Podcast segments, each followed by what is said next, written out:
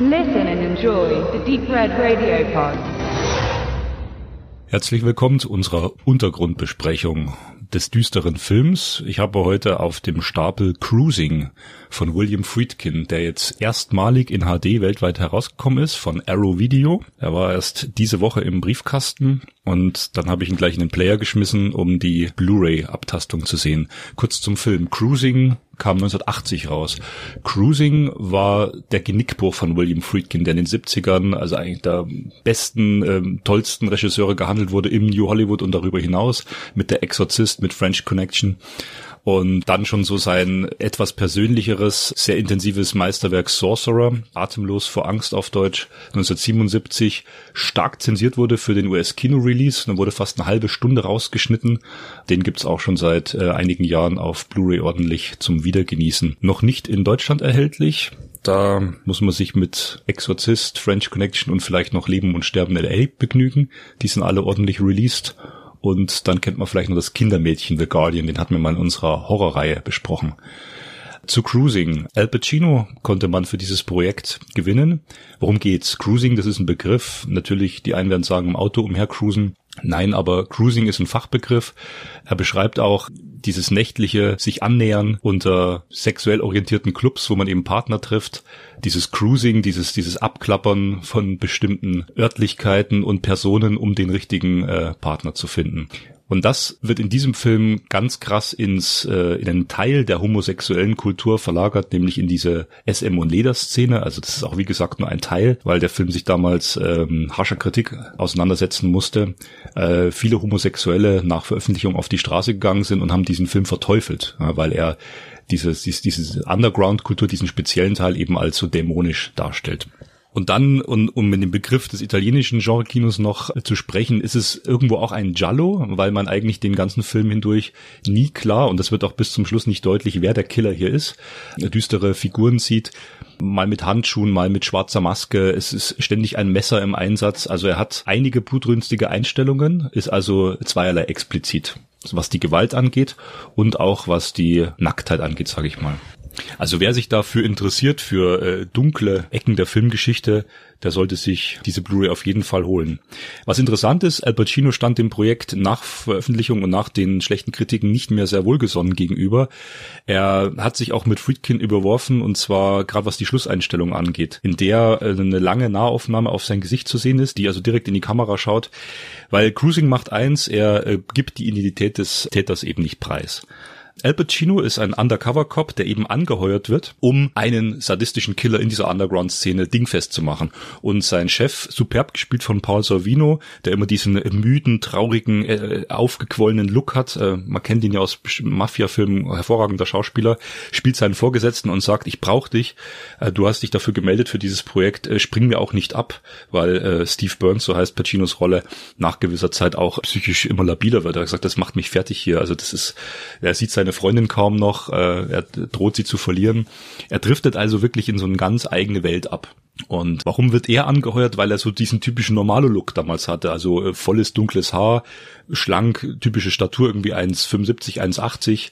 Dieses typische Männerbild. Und davon wird auch ausgegangen, so könnte der Killer aussehen. Und was in dem Film eben interessant ist, es werden viele verschiedene, wenn man genau hinguckt, sind es verschiedene Personen, verschiedene Männer gezeigt, die aber alle ähnlich aussehen, die auch diesen selben Haarschnitt haben, ähm, dieses selbe Aussehen. Cruising macht sich da eigentlich auch so ein Ratespiel draus. Ja, wer, wer ist es denn nun? Gibt's überhaupt den einen Killer oder waren es mehrere? Und Pacino war ähm, etwas erschüttert, als Friedkin mit dem Schluss eben auch offenbart, vielleicht hat sogar er ja irgendwas mit den Morden zu tun als Undercover Cup. Es ist ein sehr spezieller Film, ein sehr düsterer Film. Er ist eigentlich bis auf die Warner DVD, die Anfang der 2000er rauskam, in einem sehr manipulierten, nachträglich verfälschlichten Bild war er eigentlich jetzt lange nicht mehr erhältlich und es ist gerade wieder so eine Art Revival. Auch der Soundtrack ist in diesem Jahr neu rausgekommen. Tobi hat noch die Originalauflage, die eine Platte, die eine Scheibe. Was das Schöne an der Blu-ray ist, bevor wir noch zur Kritik des Bildes kommen, da muss man noch was dazu sagen, ist eben, dass der Ton hervorragend restauriert ist. Also wenn man sich das selbst schon auf dem Fernseher im Original Mono-Abmischung anschaut, Mono oder Stereo, und auch den DTS, diesen, diesen etwas aufgeblähten Mix, also du hörst den Film auf einmal ganz anders. Das zieht dich richtig in die Welt mit rein.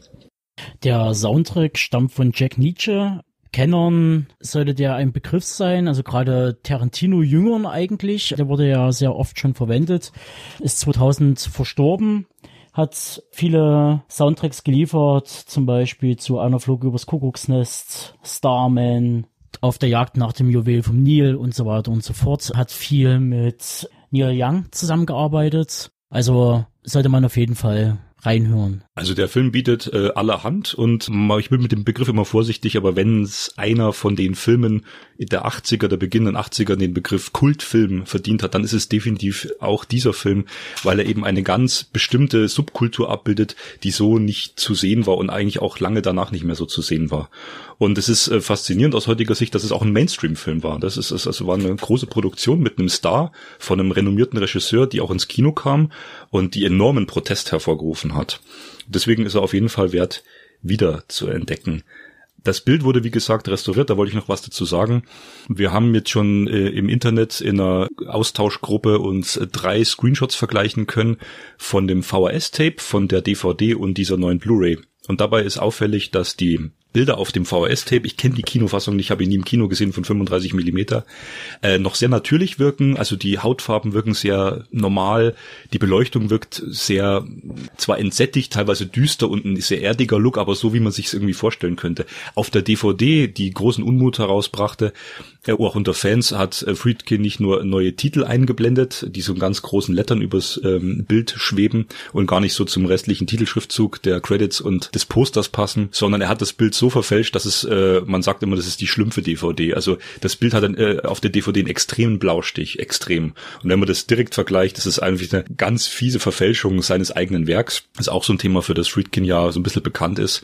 Er hat ja zum Beispiel auch den ersten HD-Master von French Connection rausbringen lassen, wo der Kameramann dann kurz darauf fast einen Herzinfarkt bekommen hat und hat dann nochmal einen Kameramann-approved äh, Blu-ray in Amerika rausgebracht, weil er gesagt hat, was der, was der Friedkin hier mit dem Film gemacht hat, das geht ja gar nicht, auch wenn es seiner ist. Und hier auf dieser Blu-ray hat man immer noch in Teilen diese äh, bläulich kühl wirkende Beleuchtung, aber die Farben wurden jetzt mal besser oder wieder deutlicher ähm, im Kontrast betont, wie man es auch von Arrow kennt. Bei Waterworld hatte ich das schon mal angesprochen an anderer Stelle, wo auf einmal dann ähm, bestimmte Farben zu sehr ins Gelbliche und Grünliche gehen, sehr unnatürliche Farben sind. Also wenn du das eben so einen Film äh, restaurierst vom Original negativ und hast bestimmte Grafikprogramme und orientierst dich nicht eins zu eins, was ja viele Labels nicht machen wollen manchmal, an dem Kinolook, dann kommen halt andere andere leuchtende, krasse Farben raus und dieser Fall ist hier. Das heißt, das Bild ist extrem detailgetreu, sehr scharf. Es sieht verdammt gut aus, aber die Farben sind eben äh, gänzlich anders. Äh, Gibt es viele Screenshot-Vergleiche auch im Netz, werft da mal einen Blick rein. Also gerade bei Cruising ist es wirklich auffällig. Als einzigen neuen Bonus äh, hat man hier drauf doch noch einen neuen Audiokommentar integriert zwischen Friedkin und dem Filmkritiker und Broadcaster Mark Commode. Den hätten sie fast nicht veröffentlicht, aber die beiden haben sich dann doch noch geeinigt, weil Commode ursprünglich mal einen alleinigen Audiokommentar eingesprochen hat, den Friedkin aber dann nicht approved hat und dann hat er gesagt, setzen wir uns zusammen und sprechen nochmal zusammen drüber. Ansonsten beinhaltet diese eine Blu-ray-Disc, die halt, wie gesagt, hervorragend neue Aufmachung hat, aber eben nur Archiv-Bonusmaterial, wie einen, einen bekannten Audiokommentar und äh, Interviews aus 2001 oder so. Ich bin mal gespannt, wenn mal ein deutsches Label sich auch an diesen Film ranwagt, weil da würde mich auch mal die deutsche Synchro interessieren. Das ist eine, die ich noch nie gesehen habe. Auf jeden Fall, die Zeit von Cruising ist jetzt wieder so ein bisschen angebrochen. Große Empfehlung. Viel Spaß.